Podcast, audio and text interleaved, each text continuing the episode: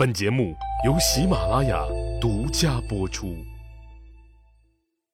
上一集里，我说到了秦、赵两国上党地区的争夺战即将上演的事。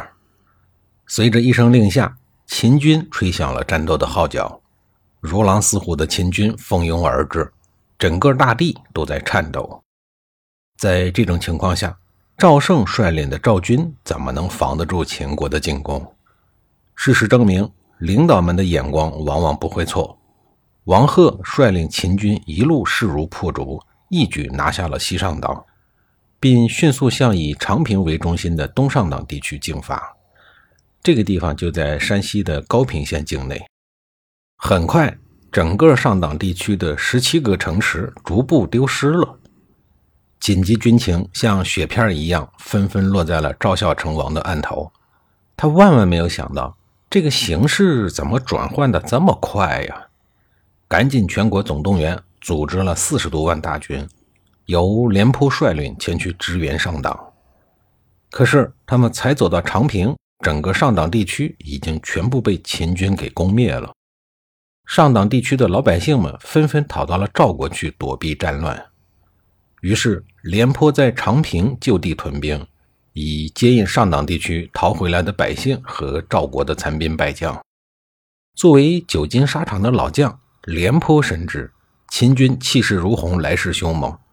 如果这个时候正面和他们来硬的，恐怕是占不到任何便宜的。于是，廉颇采用了相对保守的战术，利用所有能利用起来的地形，坚守不出，最大限度地消耗远离本土作战的秦军战斗力。果然，等廉颇的大军退守到丹河的第二条防线时，秦军就没有再前进一步了。双方你来我往，互有攻防。赵国的战局由先前的失利变成了眼下的僵持，还不是在一个地方僵住了，在三个地方都僵住了。作为一名老成持重的老同志，廉颇将长平作为防守迎击的主战场。他还凭借险要的地形布置了三条防线，分别是空仓岭防线、丹水防线和百里石防线，层层设防，层层加固。秦国人要想干掉赵国，就得像游戏中闯关一样，必须一关一关、脚踏实地的慢慢闯。想作弊吗？对不起，四十多万双眼睛紧盯着你呢。面对第一道初级防线。秦国将士就红着眼睛，嗷嗷嗷的干了一百来天，才突破了。按照这个速度，廉颇离被打回老家至少还有半年。廉颇没有想到，这第一条防线怎么这么不抗打呀？秦军的战斗力让他也深感意外。于是，他除了继续加强防御工事，提高第二关的难度系数以外，还采取了本土作战的经典打法——拒不出战。反正我在城里有吃有喝的，你在城外天为被地为床的，看谁耗得过谁。秦军远途作战，战略物资无论是从老根据地关中平原调拨，还是从新消化的汉江平原调拨，粮草和兵力的补给问题，时间长了总会暴露问题。而长平作为赵国本土，后勤补给的优势是要强于秦国的。顶多是吃的差一点，穿的冷一点。廉颇看准了这一点，先是下令擅自出战者斩首，然后沿着第二道防线，依托丹水的险阻开始搞土建工程。老同志学习起新同志赵奢的做法，当包工头搞土建。第二条防线是长平之战的关键重心，几十万赵军于是一层一层的建造防御工事。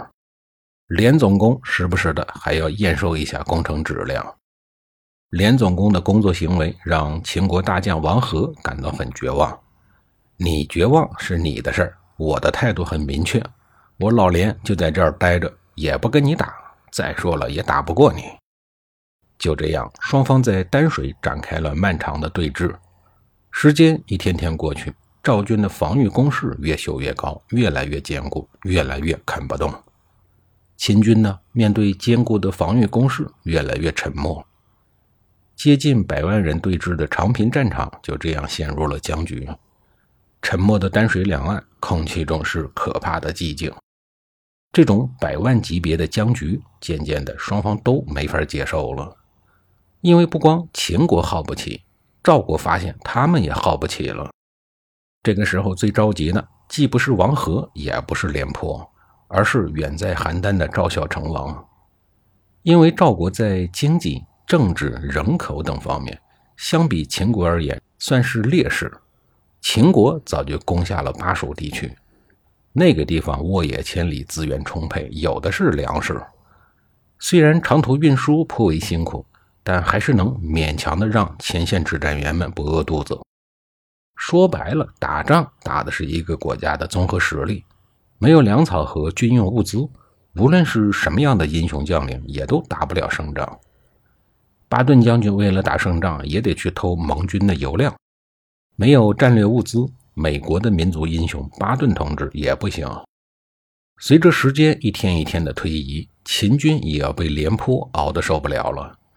这个时候的秦国已经没有办法就近取粮，只能到千里之外去搜刮。而千里运粮食需要耗费二十个人的粮食才能运一个人的粮食上前线，这种消耗是可想而知的。打仗的本质是为了获利，是为了赚钱。如果旷日持久，国家就会被拖垮。如此巨大的消耗，真是让秦国痛苦不堪。虽然秦国快不行了，但架不住赵国更弱呀。双方在百万大军的消耗下，两国的军用物资像热锅里的雪片一样迅速的消融。在秦国痛苦的同时，赵国的后勤补给线慢慢的开始出现了问题。由于廉颇始终没有快速的打退敌人，赵孝成王和主将廉颇之间的矛盾慢慢开始暴露。一个说：“你到底什么时候能打退秦军？我这老赵家的家底儿都快被掏空了。”一个说：“别着急，快了，快了。”终于，赵孝成王彻底不耐烦了。他先是和朝中的楼昌和于钦两个宠臣商议，打算御驾亲征和他们拼了。楼昌认为这样做无济于事，他心想：别看你位列九五之尊，但是有关打仗这种专业性很强的工作，你的身份是起不到什么作用的。他建议派使臣去秦国议和，而于清则持不同的态度。他认为秦国举全国之力，这是奔着灭我们来的，议和肯定没戏，应该去楚国、魏国活动，找一个帮手。让秦国担心各国有可能会联合起来一起揍他，有了这样一个前置条件，再去议和才有成功的可能。您这手里没有砝码，弹个鸟啊！在这两个选择之中，赵孝成王没有看清事情的本质。就像于青所说的，秦国下了这么大的血本，就是为了赌一把大的。您得提供什么样的议和条件，才能让此时的秦国离场啊？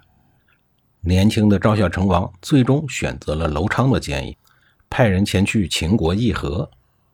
秦国立刻利用了赵国求和的机会，对赵国的使者殷勤的接待，并特意的向全世界各国宣布说，秦赵两国已经和解了。秦国人这样做的主要目的就是防止其他国家出兵救赵国。本来其余的诸侯们就害怕得罪秦国。道听途说，这两家已经议和了，大家就更缩手不管了。赵国的处境瞬间变得更加的孤立，只能以一己之力抗击暴秦。赵国的这一道破局题选错了，而秦国接下来这道题打了一个满分。